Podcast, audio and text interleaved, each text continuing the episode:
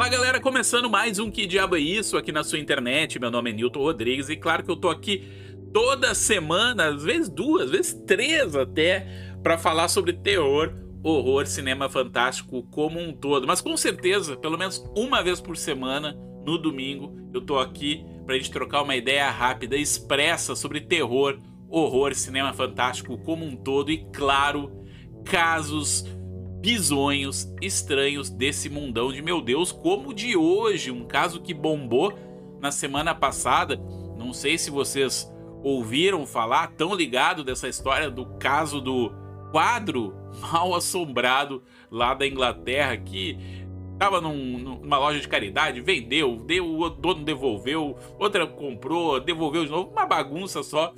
Mas eu vou botar vocês a par direitinho desse caso. programa bem rapidinho hoje, 10, 15 minutos, até porque o caso não tem muita informação, é papum, jogo rápido. Então fiquem comigo até o final, sem antes aqueles recadinhos tradicionais do início do programa. O primeiro, compartilhem, né, gente? Vamos compartilhar o programa. O programa está crescendo bastante, muita gente chegando. E no que diabo é isso?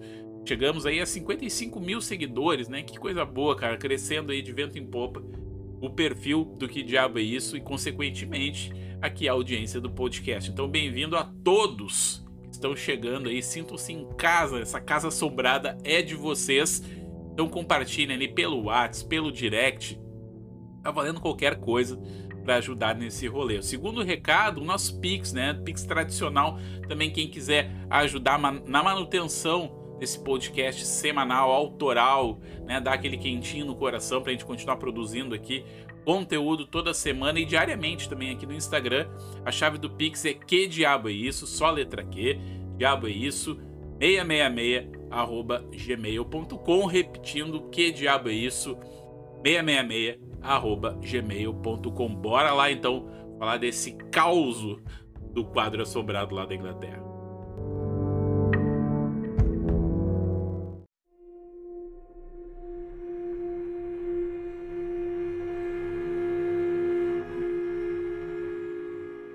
Está ouvindo.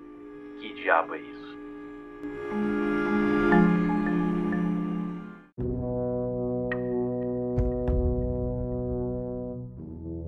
Vamos combinar que esse caso tem o um cheiro, tem o um jeito do casal Warren, né? E não é por menos, né? Objetos assombrados fazem parte do imaginário, do terror, cara, desde quadros, estatuetas, bonecas e tudo mais. É um clássico, um clássico do horror e da bibliografia sobrenatural, vamos dizer assim. E parece que aconteceu de novo, hein, gente? Rolou de novo um caso lá na Inglaterra, mais precisamente na cidadezinha de St. Leonard's on Sea, lá na Inglaterra, no interior, uma cidadezinha pequenininha. E essa história chegou até a mídia através do The Telegraph e chegou até mim, sabe como, cara? Pelo zap da família. Veja só. E o que, que isso significa? Significa que saiu, extrapolou o nosso nicho do terror e chegou na mídia. E isso vai tomando proporções inimagináveis, fake news e tudo mais. Já saiu em site fofoca, já saiu na TV e tudo mais.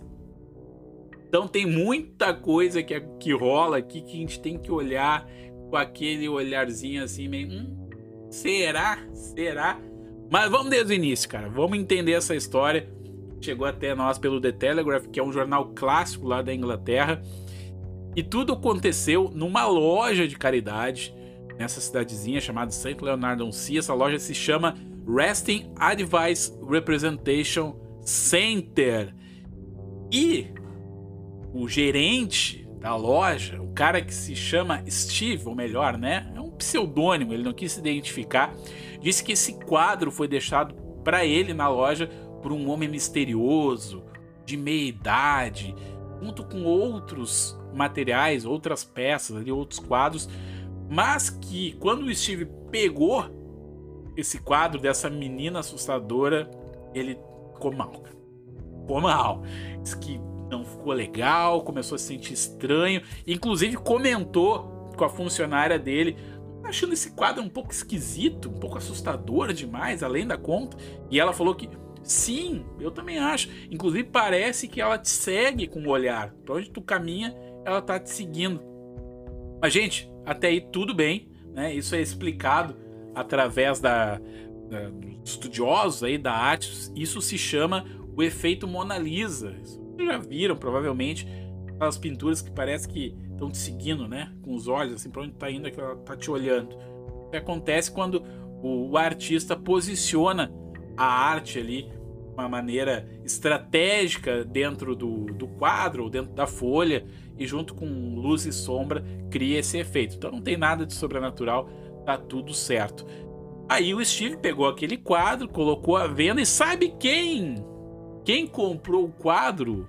A própria funcionária que tinha ficado cagada de medo comprou, masoquista, né? Só que dois dias depois ela chegou com o quadro na mão, de volta na loja, e falou: Ó, oh, Steve, tem razão. Esse quadro eu vou devolver porque eu não tô bem, não tô me sentindo legal, tem uma aura esquisita, uma energia que não tá me fazendo bem, vou devolver o quadro. O Steve pegou o quadro, aceitou. E agora vem um negócio que é genial, cara. O, o, o Steve é um gênio do Marte. Ele pegou o quadro e escreveu post-it, né, num, num bilhetinho, colocando, colocou no quadro escrito assim, ó, possivelmente amaldiçoado e botou na vitrine, cara. É um mestre, né? Se cuida Nizam Guanais, Washington Oliveto, o cara, o gênio do marketing se chama Steve. O que, que aconteceu logo depois?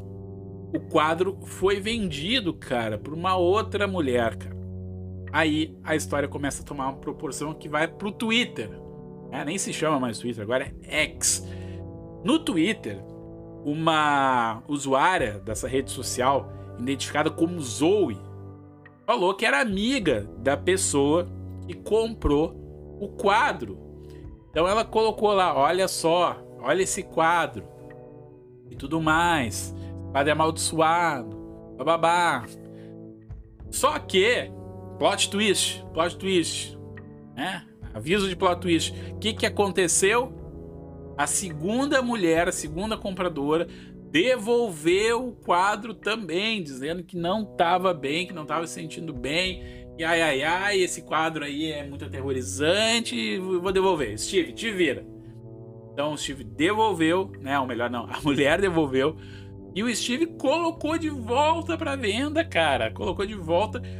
E o nosso gênio do marketing pegou um post-it e colocou assim, ó possivelmente amaldiçoado, e você é corajoso ou corajosa o suficiente para comprar esse quadro e ter na sua casa.